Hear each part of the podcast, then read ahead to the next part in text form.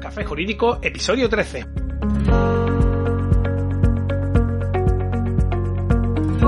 Hola, bienvenido. Mi nombre es Juanma Delgado y esto es Café Jurídico,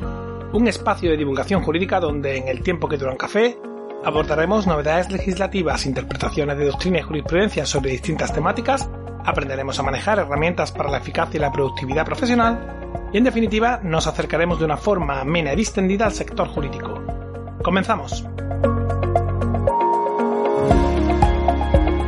Hoy martes 12 de mayo del 2020 vamos a dedicar nuestro programa al procedimiento de familia especial y sumario regulado en los artículos 3 a 5 del Real Decreto Ley 16-2020 de 28 de abril de medidas procesales y organizativas para hacer frente al COVID-19 en el ámbito de la Administración de Justicia. Justamente hoy hace una semana que efectuamos el análisis de este Real Decreto Ley y en el episodio 11 me ofrecía para dedicar un episodio a ver las particularidades de este nuevo procedimiento si es que tenía interés en ello. Y desde entonces hemos recibido un aluvión de mensajes pidiéndolo. Bueno, tanto como un aluvión tampoco, que ya me he venido arriba y quizás, como se suele decir, me ha salido la vena andaluza y exagerado un poco. Pero vamos, que sí se ha recibido casi una decena de mensajes solicitándonos que tratásemos este asunto y por eso hoy no nos queda otra que cumplir con lo prometido y abordar este tema.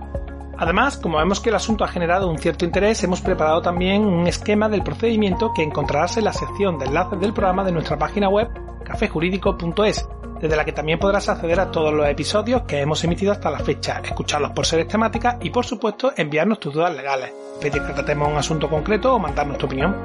Ya sabes, cafejurídico.es. Recuerda que desde el menú principal pulsa sobre consultar y ya está. Ya puedes escribirnos mientras nos estás escuchando, así de fácil. ¿Te animas?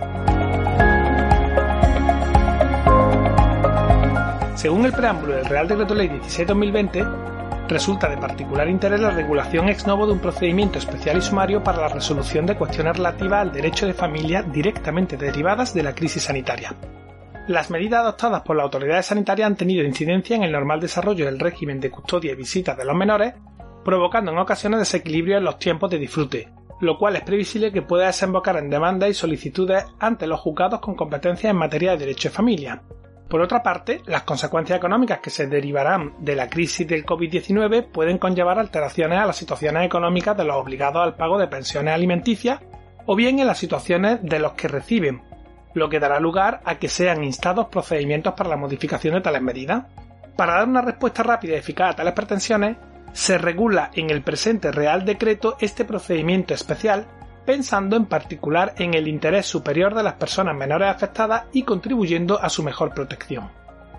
Lo cierto es que personalmente considero innecesario crear un procedimiento provisional urgente para tramitar este tipo de asuntos, sobre todo porque el procedimiento especial y sumario diseñado se asimila, como tendremos ocasión de ver, al procedimiento de modificación de medidas previsto en el artículo 775.3 de la Ley de Enjuiciamiento Civil, presentando, eso sí, algunas particularidades.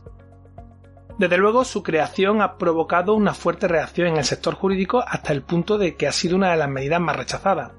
Ejemplo de ello es el comunicado de fecha 5 de mayo del 2020 emitido por el CADECA, el Consejo Andaluz de Colegios de Abogados, en el que en su apartado segundo manifiesta su oposición y absoluto rechazo al contenido del Real Decreto Ley 16-2020 por resultar gravemente perjudicial para la salvaguarda del derecho de defensa de los justiciables tanto en el ámbito del derecho de familia procedimiento especial y sumario de los artículos 3 a 5,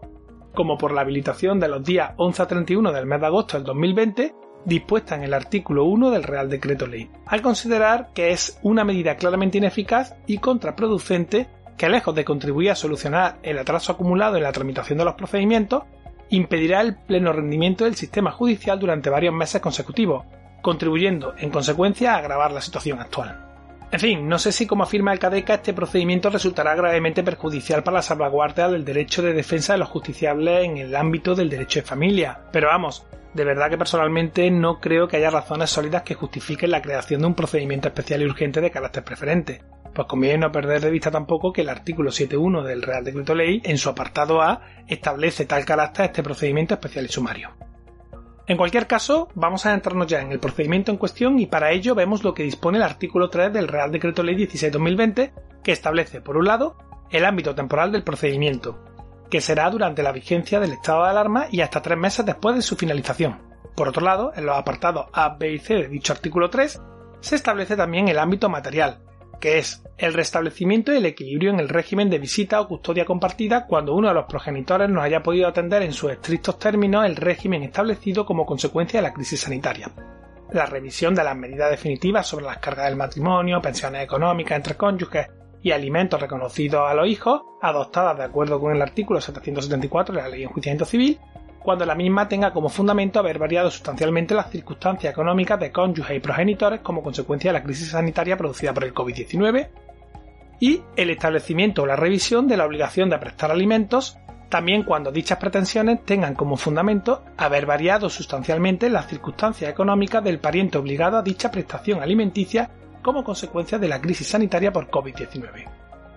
Respecto al juzgado competente para conocer el procedimiento especial y sumario de familia, varía, conforme a lo dispuesto en el artículo 4 del Real Decreto Ley, según la cuestión que se plantee. Así, para el restablecimiento del equilibrio en el régimen de visita o custodia compartida, para la revisión de las medidas definitivas sobre las cargas del matrimonio, pensiones económicas entre cónyuges y alimentos reconocidas a los hijos, adoptadas de acuerdo con el artículo 774 de la Ley de Enjuiciamiento Civil, y en general para la revisión de la prestación de alimentos, la competencia recaerá en el mismo juzgado que hubiera resuelto en su día. Para el establecimiento de la prestación de alimentos reclamados por un progenitor contra el otro en nombre de los hijos menores, será competente el juzgado señalado en el artículo 769.3 de la Ley de Enjuiciamiento Civil. Esto es, el juzgado de primera instancia del lugar del último domicilio común de los progenitores y, en el caso de residir los progenitores en distintos partidos judiciales, será tribunal competente a elección del demandante, el del domicilio del demandado o el de la residencia del menor. Por último, para la prestación de alimentos a favor de cualquier otro alimentista, el juzgado que resulte competente en aplicación de las reglas generales contenidas en el artículo 50 de la Ley de Enjuiciamiento Civil. Esto es, la competencia territorial corresponderá al tribunal del domicilio del demandado y si no lo tuviera en territorio nacional, será juez competente el de su residencia en dicho territorio, quienes no tengan domicilio ni residencia en España podrán ser demandados en el lugar en que se encuentre dentro del territorio nacional o en el de su última residencia en este, y, si tampoco pudiera determinarse así la competencia, en el lugar del domicilio del actor.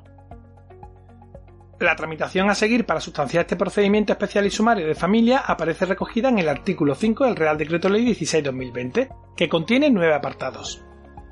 Conforme al apartado primero, el procedimiento principiará por demanda, con el contenido y forma propia del juicio ordinario. Será preceptivo acompañar a la misma principio de prueba documental en los asuntos de revisión de medidas definitivas sobre cargas del matrimonio, pensiones económicas entre cónyuges y alimentos reconocidos a los hijos adoptadas de acuerdo con el artículo 774 de la Ley de Enjuiciamiento Civil, y en los asuntos de establecimiento o revisión de la obligación de prestar alimentos. En todos estos casos, la documentación a aportar será para los trabajadores por cuenta ajena el certificado de prestación o subsidio de desempleo en el que figure la cuantía mensual en aquellos casos en que se encuentre en situación de desempleo. Y para los trabajadores por cuenta propia, el certificado de cese de actividad o de disminución de ingresos. El letrado de la Administración de Justicia, examinada la demanda, la admitirá por decreto, o cuando estime que pueda haber falta de jurisdicción o competencia, dará cuenta al juez para que resuelva sobre su admisión. Una vez admitida a trámite la demanda, el letrado de la Administración de Justicia acordará el señalamiento de vista en los 10 días hábiles siguientes a la fecha de admisión. Con carácter previo a la celebración de la vista, las partes podrán intentar un acuerdo que será homologado judicialmente. En caso de que haya algún menor interesado en el objeto del procedimiento, este acuerdo solo podrá ser homologado considerando el interés superior del menor. En los procedimientos sobre el restablecimiento del equilibrio en el régimen de visita o custodia compartida se dará audiencia de manera reservada a los hijos menores si el tribunal lo considera necesario, y en todo caso a los mayores de 12 años. Conforme a lo estipulado en el artículo 5.5, la vista comenzará dándose la palabra a la parte demandante para que ratifique la demanda o la amplíe sin realizar variaciones sustanciales, y acto seguido a la parte demandada para que conteste a la demanda, pudiéndose solicitar el recibimiento del pleito a prueba Igualmente también se podrá formular reconvención por, la parte demandada. Las partes podrán solicitar, al menos con cinco días de antelación a la fecha de la vista, aquellas pruebas que, habiendo de practicarse en la misma, requieran de citación o requerimiento, o que se soliciten aquellos documentos que posean instituciones públicas o privadas y que no estén a su disposición. Las partes tendrán que asistir al acto de la vista con las pruebas de que intenten valerse, debiendo practicarse dichas pruebas, así como las que pueda acordar de oficio el juez en el mismo acto de la vista. Si ello fuese imposible en relación con alguna de las pruebas, estas deberán practicarse en el plazo que señale el juez, que no podrá exceder de 15 días. Practicadas las pruebas, se podrá conceder a las partes un turno de palabra para formular oralmente sus conclusiones. Como ya he dicho antes, en los enlaces del programa vas a encontrar un esquema simplificado de la estructura del procedimiento que, va a ayudar bastante. Conforme al apartado séptimo del artículo 5 del Real Decreto Ley 16-2020, finalizada la vista, el órgano judicial podrá dictar resolución en forma de sentencia o auto, según corresponda, oralmente o bien por escrito en el plazo de tres días hábiles. En caso de que se dicte resolución oralmente, esta se documentará con expresión del fallo y de una sucinta motivación. Pronunciada oralmente una resolución, si todas las personas que fueran parte en el proceso estuvieran presentes en el acto por sí o debidamente representadas y expresan su decisión de no recurrir, se declarará en el mismo acto la firmeza de la resolución.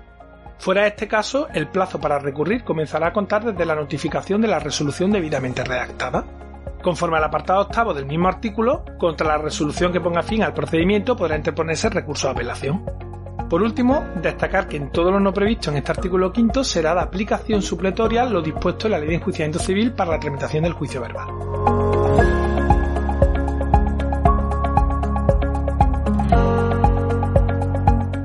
Aquí el programa de hoy. Toca irse no sin antes agradecer el feedback y la valoración de 5 estrellas en iTunes, iBox, Spotify y YouTube. Suscríbete y ayúdanos a crecer de esta forma tan sencilla.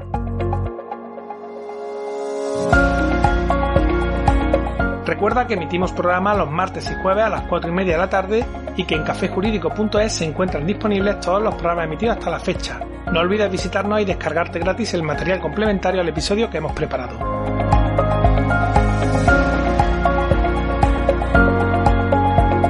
Muchas gracias por tu tiempo, nos vemos el próximo jueves día 14 de mayo donde, un día más, acompañados de un café, nos acercaremos de una forma amena distendida a las novedades y cuestiones del sector jurídico. Entre tanto, cuídate mucho y adiós.